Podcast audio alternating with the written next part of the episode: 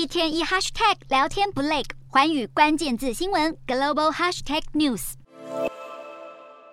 代表美国各州的椰蛋树以及五彩缤纷的椰蛋装饰，点亮了美国华府的国家广场，准备迎接即将到来的椰蛋和新年假期。不过，美国媒体和苏福克大学公布的最新民调显示，美国民众对新的一年并不乐观。有百分之五十四的受访民众认为，通膨和经济问题是政府该处理的当务之急。还有百分之六十五的受访者认为，美国正朝着错误的方向发展，对民主、共和两党都没有信心，也不觉得政府能够有效解决美国面临的困境。一般大众不看好明年前景，金字塔顶端的百万富豪也对新的一年充满悲观情绪。根据美国 CNBC 调查，可投资资产超过百万美元的有钱投资人，有高达百分之五十六看空美股，预测标普五百明年将下跌百分之十，是二零零八年以来美国富豪对经济前景最悲观的一次。